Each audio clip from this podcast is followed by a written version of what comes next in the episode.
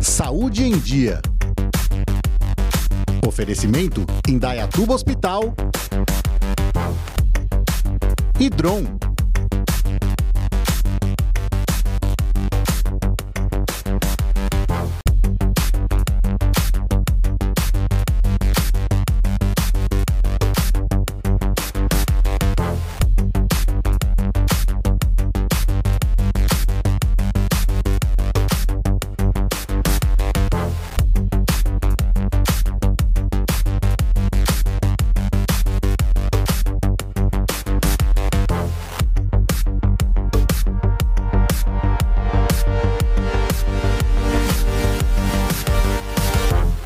Olá, está começando mais um Saúde em Dia.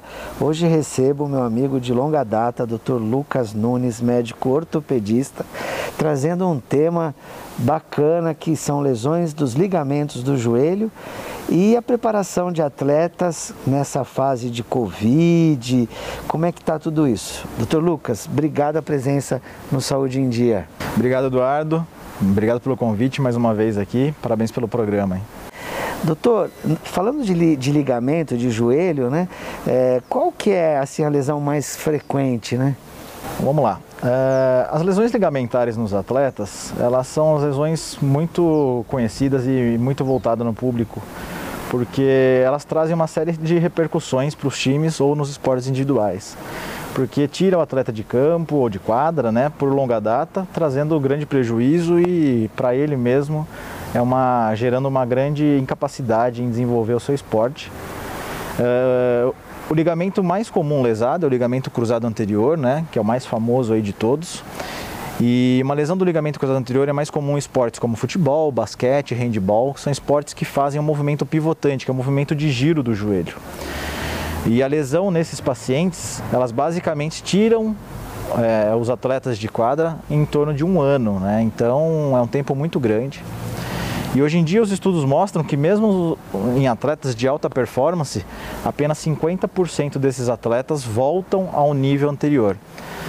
Então é uma lesão comum em atletas de alto nível, mas também em pessoas que praticam os esportes aí de final de semana, ou até mesmo né, quem pratica um pouco mais sério. É, no jogador de futebol é muito comum no alto rendimento ele parar numa cirurgia de joelho, né? Exatamente. Há anos atrás, a lesão do ligamento cruzado anterior era praticamente encerrar a carreira desse jogador.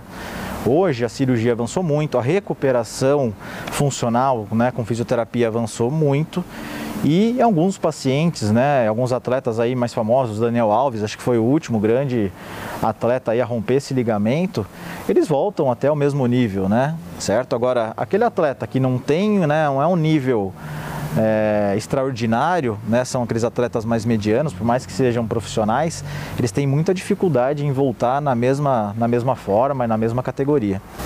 A lesão do Ronaldinho Fenômeno naquela época foi uma lesão mais grave, né? Foi, aí é de um outro ligamento, foi o ligamento do tendão patelar, certo? O tendão patelar, né, que une a patela ao osso aqui, a essa protuberânciazinha óssea que a gente tem aqui no joelho, é uma lesão extremamente mais grave, né? E, e ele mesmo com essa lesão grave, ele ficou quase dois anos parado, né?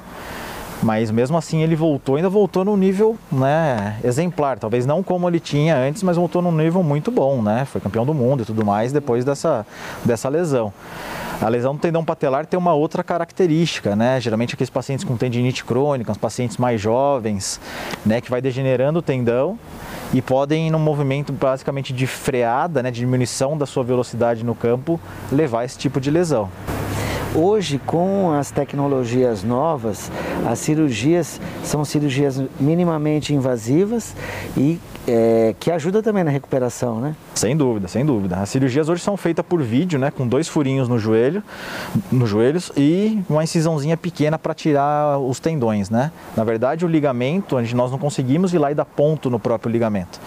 Temos que tirar um outro ligamento nosso, que são os autoenxertos, ou usar enxertos de banco de cadáver, naqueles pacientes com lesões de outros ligamentos. E os, e os principais é, enxertos nossos que a gente usa né, para essa cirurgia são é, a fita do terço médio do tendão patelar e os tendões flexores, que são três tendões que se inserem aqui na região medial do joelho. E é, o tempo médio de cirurgia depende do grau da lesão, mas em média é uma cirurgia rápida também, né? Isso, uma cirurgia extremamente rápida, né? Geralmente nas lesões do ligamento cruzado anterior podem ocorrer outros, outras lesões e a principal lesão associada é do menisco lateral, pelo mecanismo de trauma. Então, em média, a cirurgia dura de uma hora a uma hora e meia. Então, são cirurgias bem rápidas. O paciente opera de manhã, pode até ir embora à noite, ele sai pisando, né, com auxílio de muletas, é claro, mas ele sai pisando com, com o membro operado e ele já começa a fisioterapia no dia seguinte ou na próxima semana no máximo. Ah, perfeito. A questão do, da recuperação no pós-operatório, é, você falou que em média, dependendo da lesão, é, dois anos, mas a fisioterapia ela é muito importante, né? Exatamente. É, quando eu vou operar um paciente com uma lesão do ligamento cruzado, eu explico para ele que o tratamento são basicamente né, dividido em duas partes. A primeira parte, né, valorizando ainda a nossa parte, né, é a parte cirúrgica. Então, fazer uma boa cirurgia na mão de um bom cirurgião capacitado. Dois, recuperação. A recuperação é que vai ditar né, o pós-operatório desse paciente e como esse paciente, ao final do seu tratamento, vai estar. Então tem que ter muito empenho. Né? Eu, eu sempre, quando eu vou operar, eu falo: eu só vou te operar se você conseguir fazer um tratamento, uma fisioterapia, se dedicar bastante, porque realmente requer muito esforço desse paciente. É, basicamente, nove meses pelo menos de fisioterapia a um ano, dependendo dos casos, nos casos de, de nova lesão. Né? Perfeito. É. Eu quis tocar nesse ponto da fisioterapia, que a gente vê que muito paciente acaba é, querendo cortar o, ca o caminho aí da recuperação e não é o correto, né?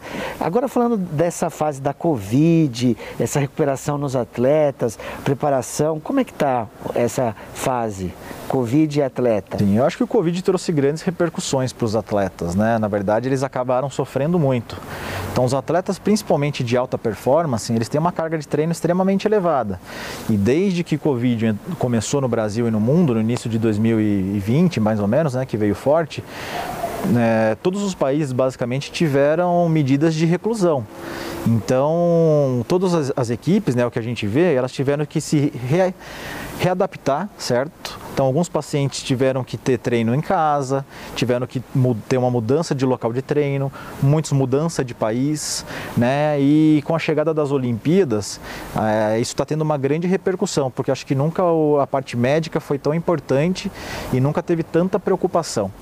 Então, é, é uma grande incógnita para a gente nessas Olimpíadas que vão começar nesse próximo mês, como que vai estar, principalmente nos esportes individuais, né?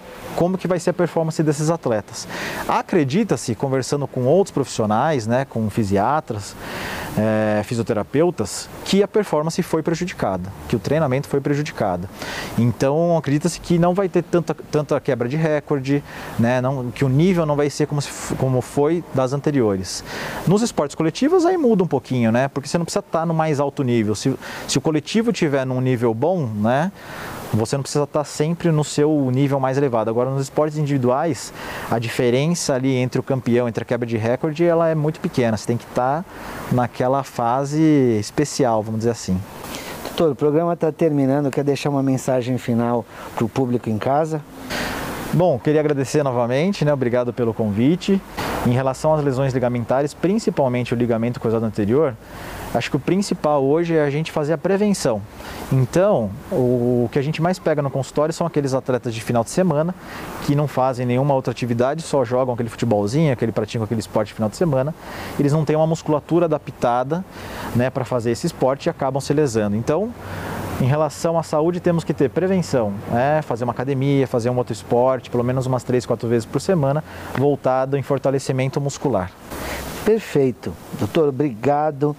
As dicas do super especialista aí, olha, doutor Lucas atende aqui em Dayatuba, no Indaiatuba Hospital, atende em Campinas também, um médico bem conhecido aí por muita gente. Trabalha na PUC, é professor lá na PUC, essa parte de joelho, ombro, esportiva. Então é uma grande dica aí de um excelente profissional para cuidar da sua saúde. O programa fica por aqui hoje, lembrando dos nossos canais Tem um Instagram com conteúdo teórico bem variado, Facebook e o YouTube. Perdeu algum programa, quer compartilhar com um amigo, familiar, para não ficar de fora dessas dicas, bem legal. Conteúdo em áudio, tá no carro, no trânsito, na academia, correndo no parque ecológico.